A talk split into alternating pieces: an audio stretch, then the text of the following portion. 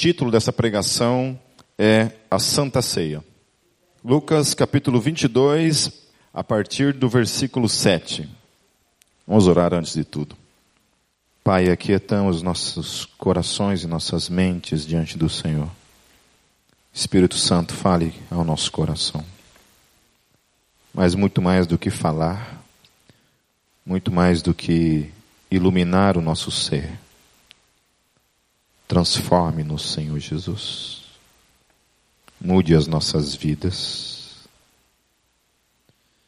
Livra, Senhor Jesus, a todos nós de tudo aquilo, Senhor Jesus, que, que nos afasta, que nos rouba, que nos tira de vivemos uma vida em abundância, uma vida plena diante do Senhor.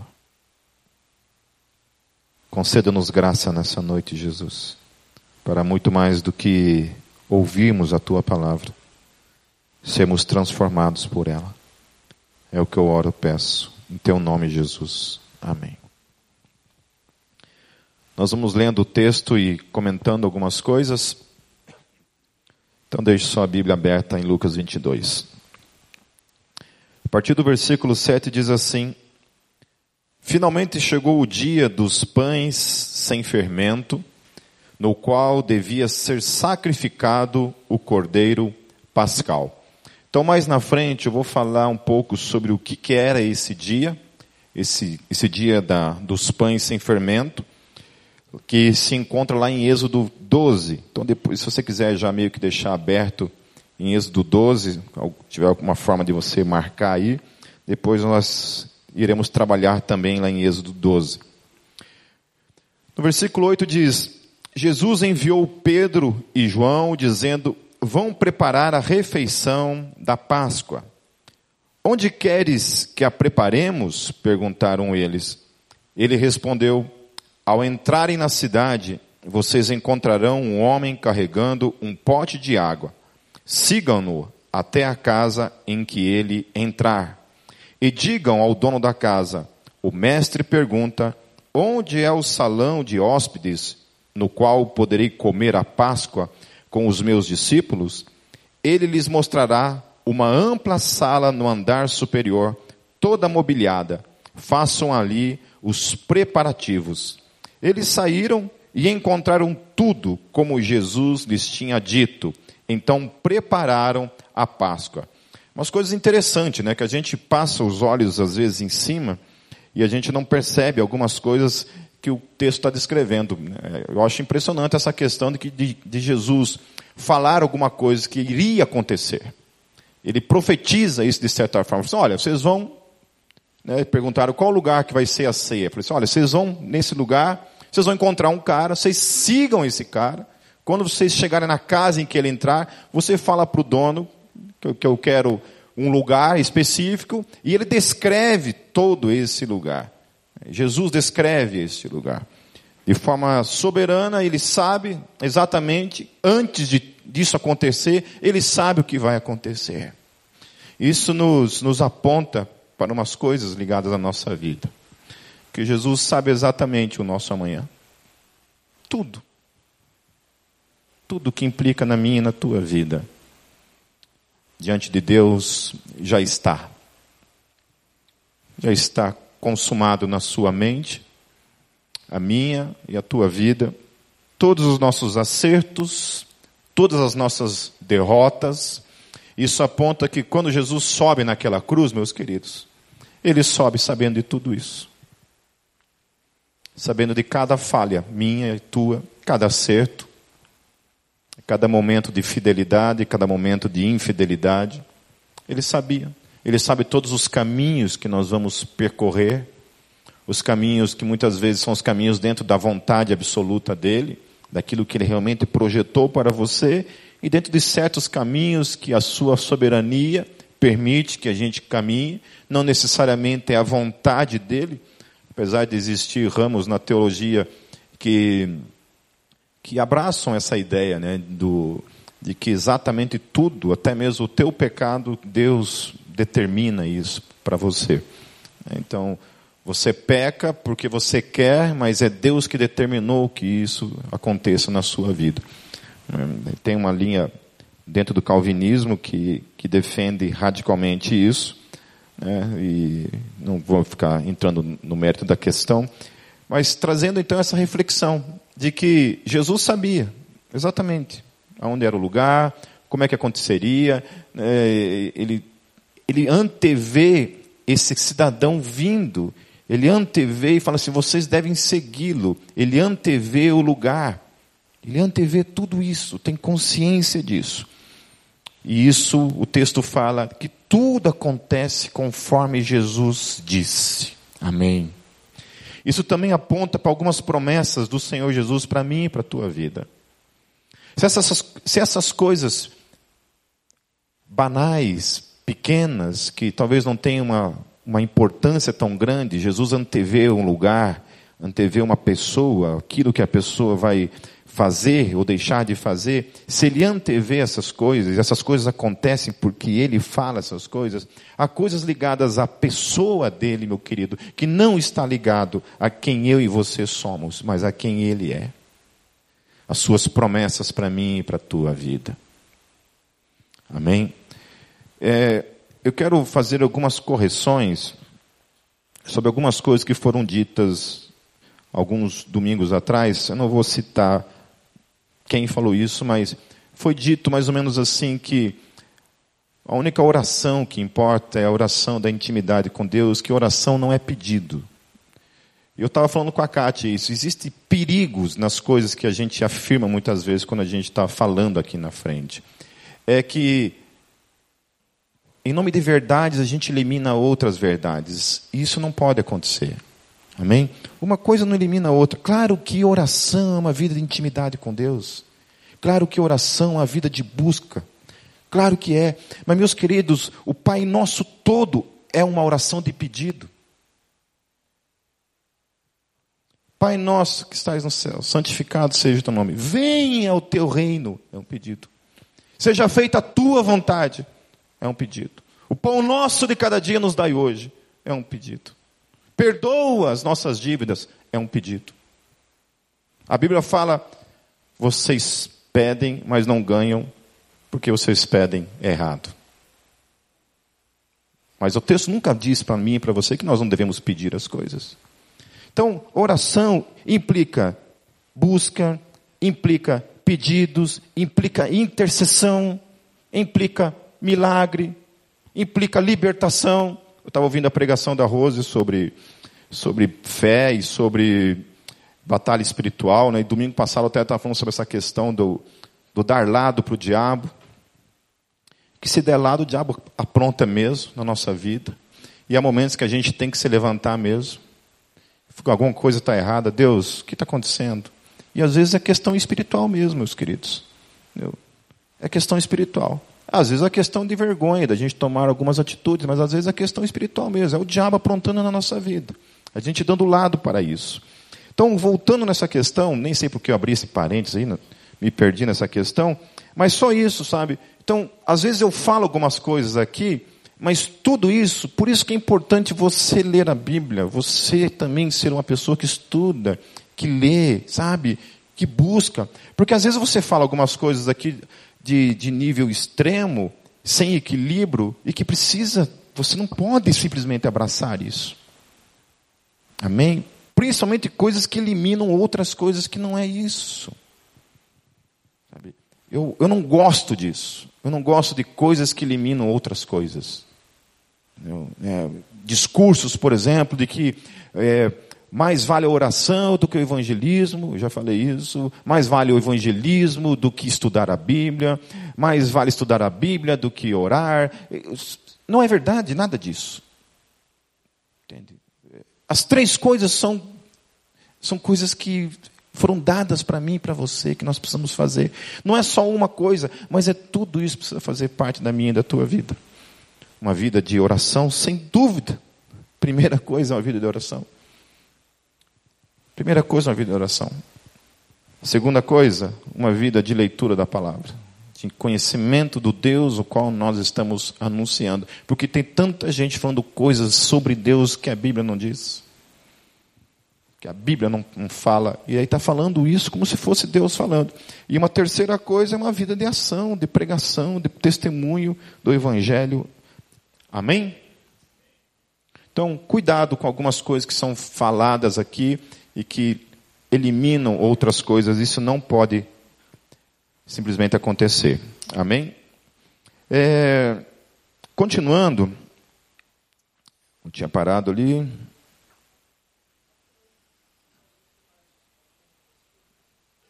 Versículo 12? Não, versículo 13 eu já falei. No versículo 14.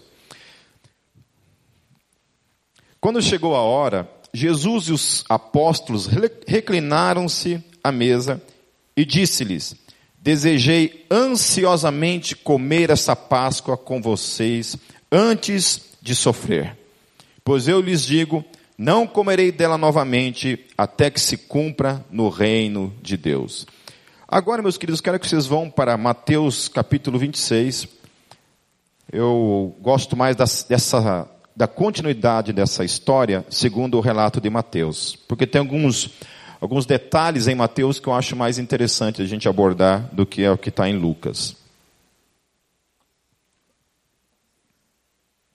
Mateus 26, a partir do versículo 21, diz assim: Enquanto estavam comendo, ele disse: Digo-lhes que certamente um de vocês me trairá. Eles ficaram muito tristes e começaram a dizer-lhe um após outro: Com certeza não sou eu, Senhor. Afirmou Jesus: Aquele que comeu comigo do mesmo prato há de me trair. O filho do homem vai, como está escrito a seu respeito. Mas ai daquele que trai o filho do homem, melhor lhe seria não haver nascido. Aí o versículo 25 acontece uma situação muito cara de pau da parte de Judas. Judas diz assim: Então Judas, que haveria de traí-lo, disse: Com certeza não sou eu, mestre. Com certeza absoluta não sou eu esse indivíduo que irá traí-lo. Mas se você ler lá em Lucas 22, no mesmo texto que a gente estava lendo antes, do versículo 3 até o versículo 6, mostra que Satanás já tinha entrado em, em Judas, e Judas já havia negociado a traição para com a pessoa de Jesus. Já havia negociado isso, e depois, então, no relato de Lucas, acontece o texto que a gente estava lendo. Ou seja, antes de Jesus anunciar Jesus já tinha consciência do que Judas tinha feito. Jesus era onisciente de toda a situação que estava acontecendo ali. Tinha total conhecimento do que Judas iria traí-lo, e Judas chega na maior cara de pau e diz isso. Não, eu não vai ser eu. Aí Jesus responde: Jesus afirmou: sim, é você. É você que irá me trair ou seja, já havia de certa forma traído, já estava no coração dele trair Jesus e vender Jesus, portanto, ele estava mentindo nesse texto. Porque se a gente lê esse texto sem ter o acompanhamento de Lucas, a gente pensa assim que realmente ele não sabia. Por isso a importância de você, quando for ler textos nas Escrituras, principalmente nos Evangelhos, você sempre olhar os outros textos. O que, que os outros textos estão falando? Porque há detalhes nos outros textos que não foram colocados no outro e que você pode enriquecer então uma leitura da Bíblia, que é o que a gente tem feito aqui quando a gente se propôs a dar essa série em cima dos evangelhos. Amém? Então Judas não era bobo aqui. Ele sabia que ele iria trair Jesus. Ele tinha consciência disso e ele quis passar um migué em Jesus ali, porém Jesus já sabia de tudo isso. Amém?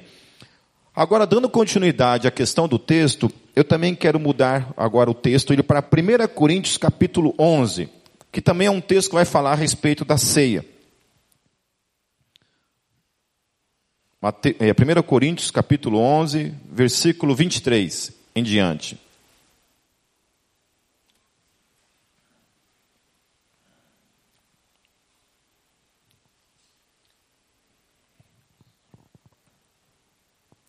Diz assim o texto: Pois recebi do Senhor o que também lhes entreguei, que o Senhor Jesus, na noite em que foi traído, tomou o pão e, tendo dado graças, partiu-o e disse: Isto é o meu corpo que é dado em favor de vocês.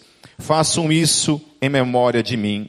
Da mesma forma, depois da ceia, ele tomou o cálice e disse: Este cálice é a nova aliança do meu sangue. Façam isto sempre que o beberem em memória de mim. Porque sempre que comerem deste pão e beberem deste cálice, vocês anunciam a morte do Senhor até que ele venha. Agora, abram lá suas Bíblias no, no livro de Êxodo, capítulo 12. Por que, que é importante a gente ler Êxodo 12? Porque quando se trata da ceia, aqui está falando o texto que era a noite do quê? Era a festa dos pães sem fermento. E na festa dos pães sem fermento, acontecia uma outra coisa. Eles comiam o cordeiro pascal, certo? Era isso que acontecia. Era a festa da Páscoa, eles estavam preparando esse jantar, certo? Onde eles comeriam esse cordeiro. Amém? E era uma festa que era feita com pães sem fermento. E aí Jesus vai usar toda essa simbologia que já existia e que apontava para ele. Quando estava acontecendo lá no Êxodo esse episódio, eles não tinham noção disso, do que estava acontecendo. Mas Deus, no seu plano eterno de salvação da humanidade, dos eleitos, já havia tudo aquilo acontecendo ali, apontando para o que Jesus faria na cruz. Lá em Êxodo 12, no versículo 7, diz assim: Passem então um pouco do sangue nas laterais e nas vigas superiores das portas das casas, nas quais vocês comerão o animal. Então eles estavam repetindo aquilo que aconteciam lá. Naquela noite eles tinham que comer esse cordeiro. Mas lá quando acontece aquele ato, lá no, no livro de Êxodo, acontece uma coisa. Deus havia decretado que traria a décima praga final, que seria a morte dos primogênitos. Certo? Deus endureceu o coração de Faraó, Faraó não deixou o povo ir, e Deus falou para Moisés: faça isso. Eles tinham que matar esse cordeiro, pegar o sangue desse cordeiro e colocar o sangue do cordeiro nos umbrais das portas, por uma razão. Continuando o texto. Naquela mesma noite, comerão a carne assada no fogo, juntamente com ervas amargas e pão sem fermento. Guardem essa palavra: comerão a carne. Amém? Quando Jesus fala do pão, ele fala que o pão é o quê? O corpo dele. Amém? O que, que os judeus faziam dentro das suas casas naquele momento? Comiam o cordeiro, comiam da carne do cordeiro. Jesus aponta isso para o pão, agora ali, também fala que esse pão é a carne dele. Amém? Continuando no versículo 12: Naquela mesma noite passarei pelo Egito e matarei todos os primogênitos, tanto dos homens como dos animais, e executarei, executarei, olha o que o texto fala, e executarei juízo Repita comigo: juízo. Amém? Deus ia executar um juízo. E olha que o texto continua dizendo: sobre todos os deuses do Egito, eu sou o Senhor. Aleluia. Ele estava dizendo: olha, não há potestade, não há principado, não há demônio, não há falsos deuses, não há autoridade, não há faraó, não há rei sobre a face da terra que não está debaixo da minha soberania como Senhor absoluto de todas as coisas. Somente Ele tem o poder de trazer juízo. Nenhum demônio tem o poder de trazer juízo sobre mim sobre você.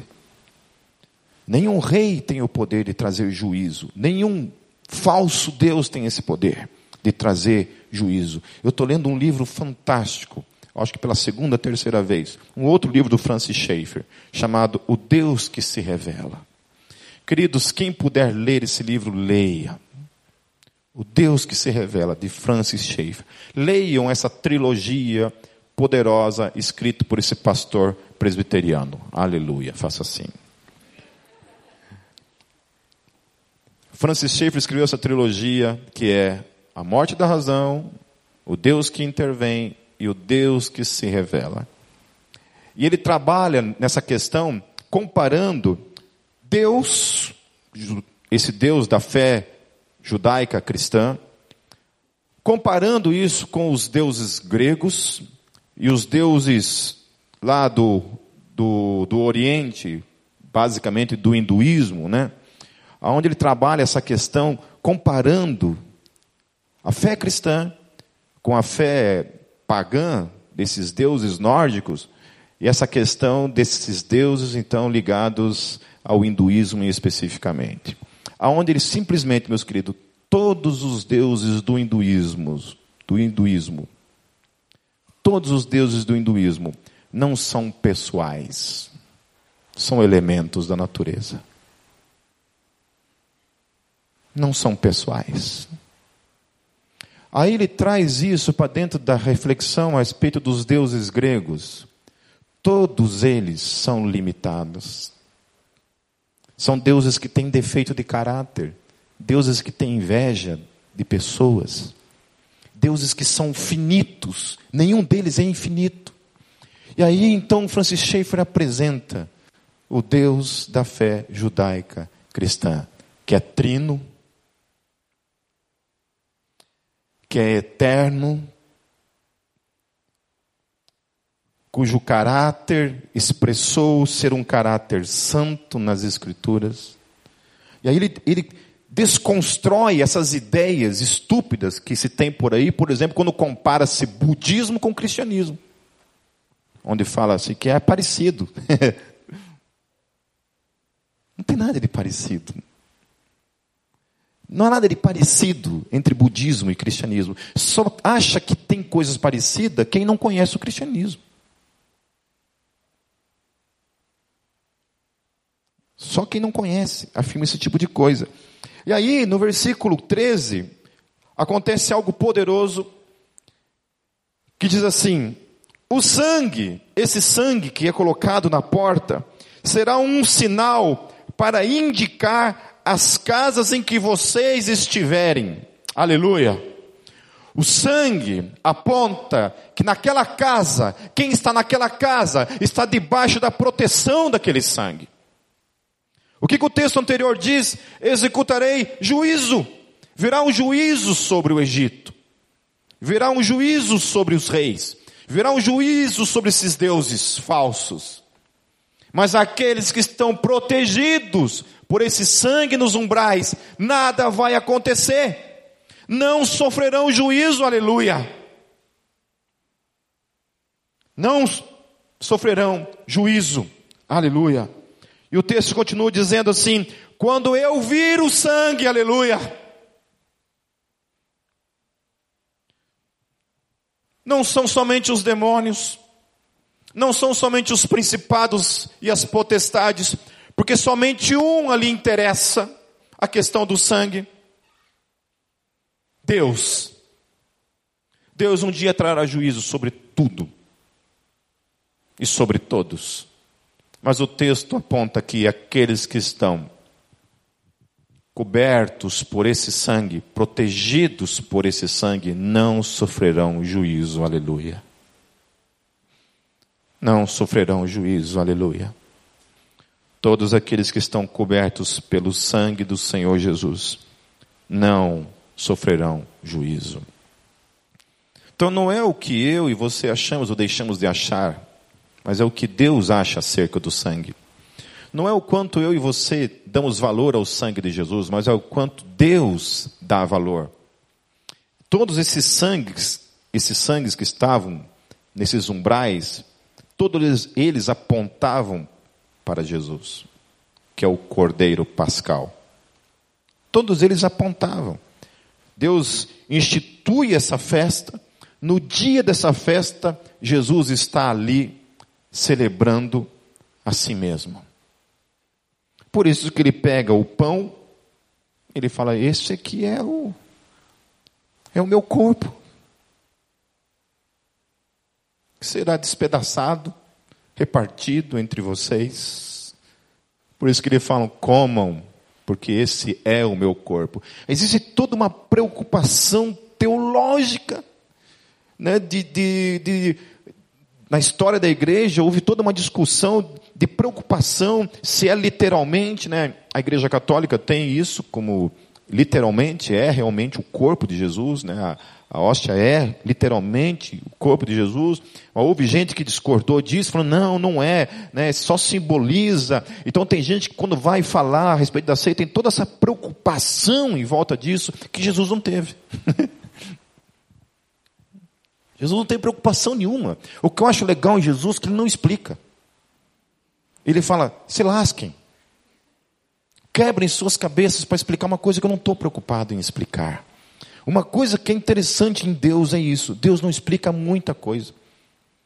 No livro A Cabana você vê muito isso acontecendo, né? Eu, eu gostei muito desse livro por causa disso, porque é, ali o autor ainda tem, o autor explicou coisa que Deus não explica, na verdade. Ele fala coisas interessantes, né? De, de, nos discursos, nos, nos, nas conversas que eu achei muito interessante, mas biblicamente falando, Deus não explica. Olha para a história de Jó. Jó querendo entender tudo o que tinha acontecido de desgraça na vida dele. Deus não responde. O livro inteiro Deus não responde nada. Deus fica respondendo os amigos dele lá. Mas Deus não responde o cara. Dá um nervoso você lê Jó. Deus custa responder o cara. Não responde.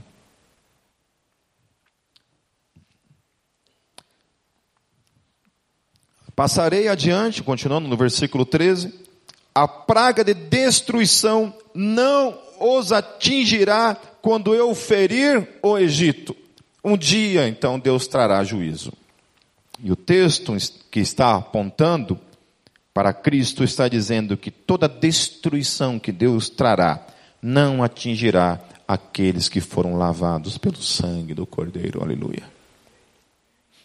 Aleluia. Aleluia. Voltando lá para o livro de 1 Coríntios, no capítulo 11.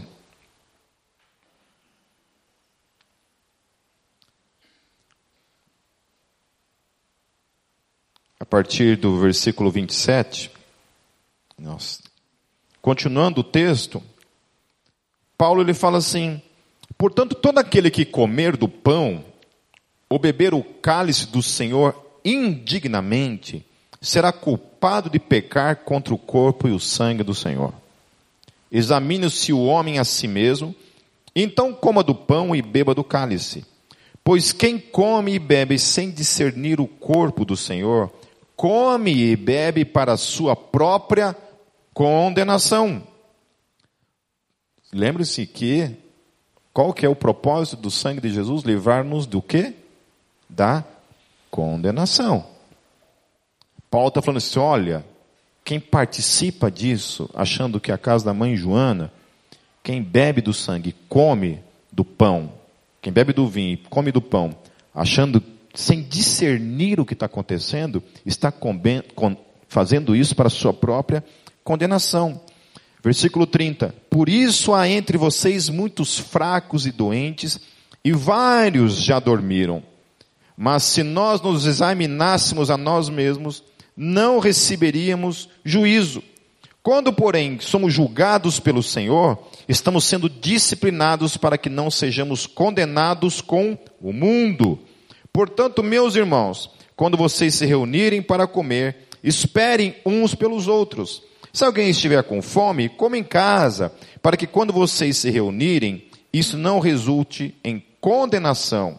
Quanto ao mais, quando eu lhes for, lhes darei instruções. E por isso que Paulo volta lá no versículo 17. Por que, que Paulo está tratando essa questão da, da, da, da condenação, do cuidado que você tem que ter ao comer, ao participar da Santa Ceia? No versículo 17. Entretanto, nisto que vos, que lhes vou dizer, não os elogio, pois as reuniões de vocês mais fazem mal do que bem. E ele continua, em primeiro lugar, ouço que, quando vocês se reúnem como igreja, há divisões entre vocês e até certo ponto eu creio. Ele ouve falar isso.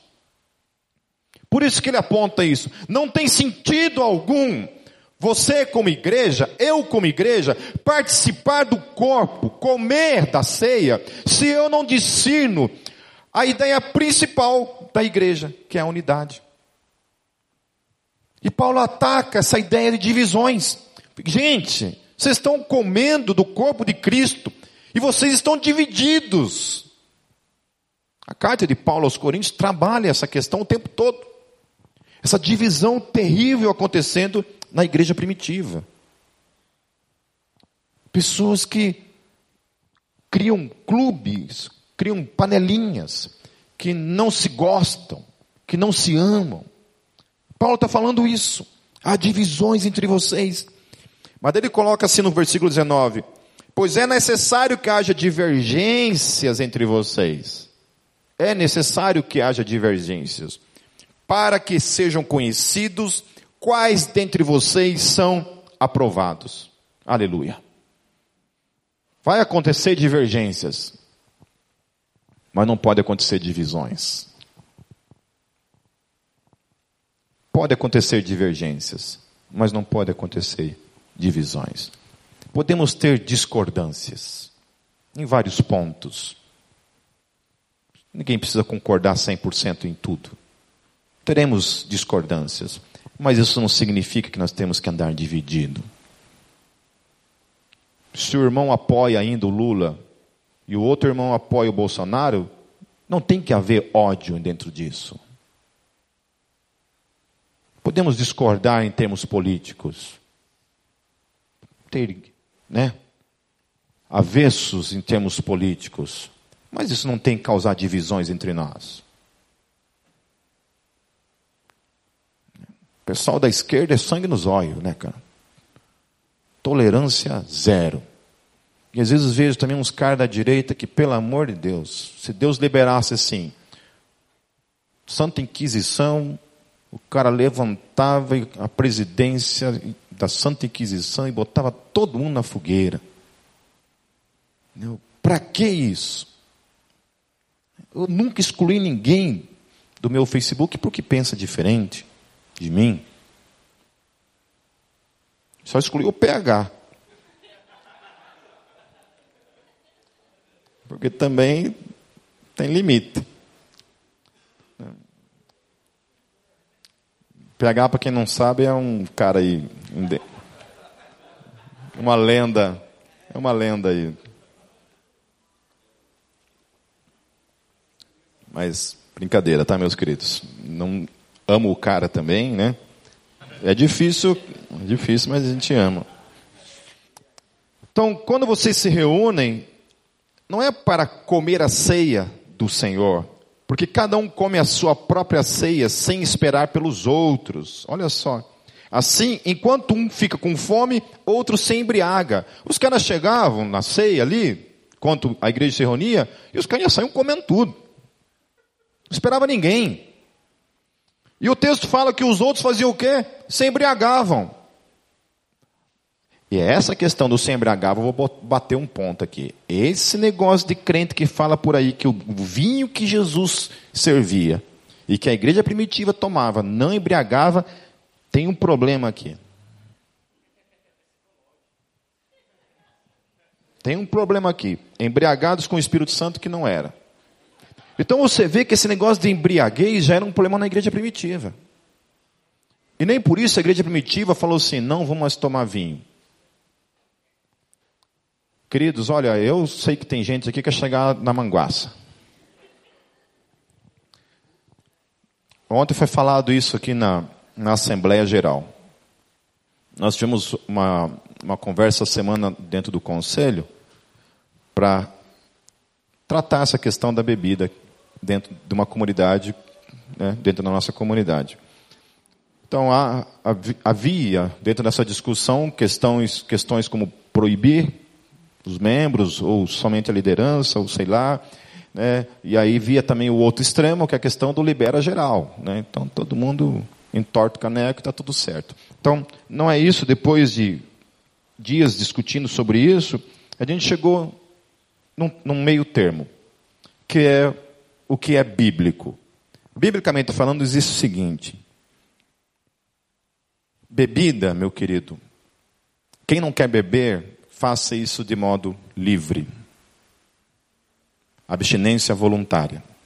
Não beba, em nome de Jesus. Se acha que é pecado, então aí não bebe mesmo. Porque tudo que é feito sem fé é pecado. Ponto. Porém, então significa que eu posso entortar o caneco? Não. Não. E aí eu falo para aqueles que têm realmente problema com isso. E não adianta passar a conversa em mim. Não adianta passar a conversa em mim. Entende? Cada um sabe de si. Sabe até onde vai. Cada um sabe de si. Amém? Então a Bíblia, ela fala a respeito da embriaguez. Certo? Agora, existe uma outra questão, mesmo dentro da sua liberdade de você beber, por exemplo, deixa eu pedir uma coisa para vocês. Quer ir beber uma cerveja? Se você sabe fazer isso com, com decência, se você sabe fazer isso sem entortar o caneco, se você estiver dirigindo, não beba, mas se você resolveu ir de táxi, tomar uma cerveja, deixa eu dizer uma coisa para vocês em relação a isso. Não precisa postar no Facebook isso. Ninguém quer saber. Sério, não precisa colocar no Instagram tomando uma cachaça. Isso causa escândalo. E isso também foi tratado dentro do conselho. Porque foi falado, usado aquele texto que Paulo fala: olha, se comer ou beber escandaliza o teu irmão, não o faça. Então tome cuidado com quem você faz isso. Não exponha isso. Né? Ah, vão ser hipócritas, fingir. Não, não é isso. É questão do outro. E Paulo fala: por causa do outro que é fraco, não faça. Nós estamos falando isso porque nós estamos tratando um contexto de corpo. Um texto de cuidado. Se eu sei que o Alexandre, que é visitante, já vou expor você, Alexandre, hoje. Se eu sei que o Alexandre tem problema com bebida, eu não vou beber perto dele. Resumindo, não tem como nós condenarmos biblicamente uma coisa que a Bíblia não condena, que é a liberdade que você tem de beber um vinho, beber uma cerveja, sei lá o quê. Ok? Certo? Não tem como condenar isso, porque isso é legalismo. Por outro lado, também não é libertinagem. Não é porque eu tenho a minha liberdade que agora eu vou encher a cara, vou encher o caneco. Faça isso com equilíbrio, com maturidade, em nome de Jesus. Ah, Pipe, mas eu sou cachaceiro. Aí, fique longe. Porque eu sei que tem gente que se toma um gole de cerveja, já quer acender um baseado. Se toma um gole de cerveja, já quer tomar um engradado de cerveja. Então, cuidado. Amém? Cuidado, é só isso. Sabe? Use da sua liberdade, mas não dê ocasião para a carne. Em nome de Jesus. Sabe por quê? A gente teve uma época que a gente proibiu, é, principalmente na época da Zadok. Na época da Zadok, queridos, era assim: não podia beber, não podia ouvir música secular, não podia usar camiseta de banda secular. Era assim, cara. E nós vivia isso estava tudo de boa. Nós estava de boa. Daí começou a aparecer algumas situações que os cachaceiros não estavam nem para essa situação. Daí a gente tinha que ficar lidando com essas situações. Então a verdade é a seguinte: que se proibir, quem não bebe, não muda nada.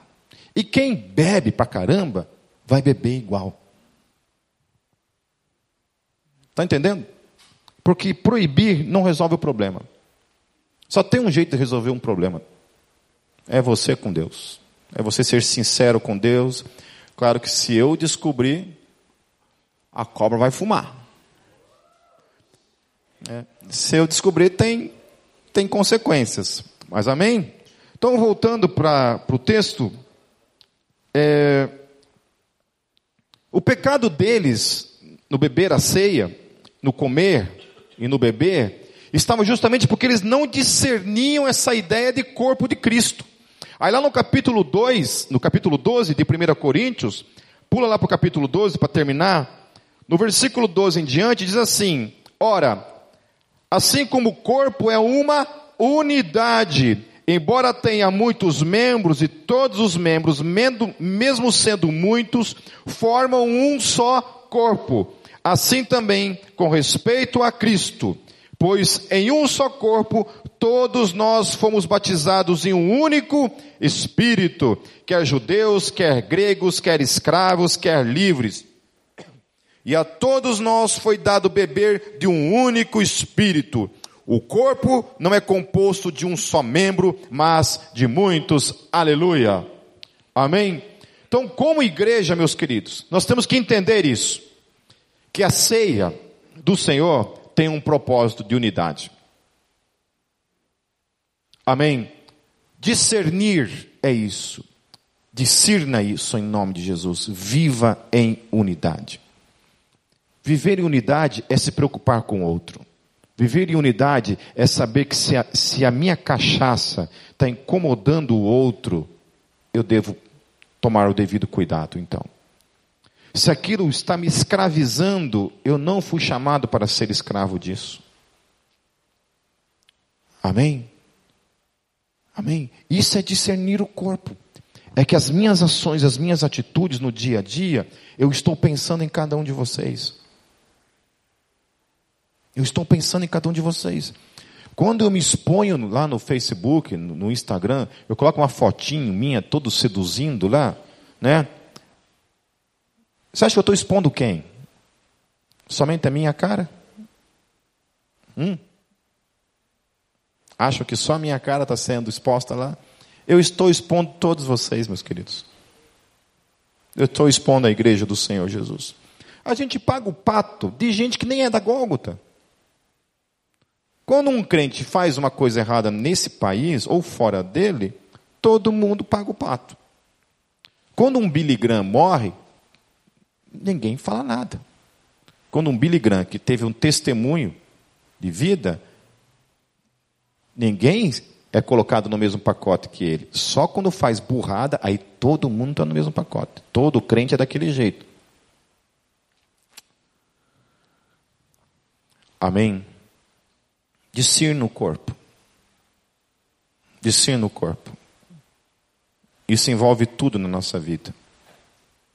Envolve divórcio, envolve pecado, envolve vícios, Paulo está alertando a cada um de nós: cuidado, porque a, a, a igreja primitiva estava pensando só nela e estava pecando, porque estava pecando contra o corpo.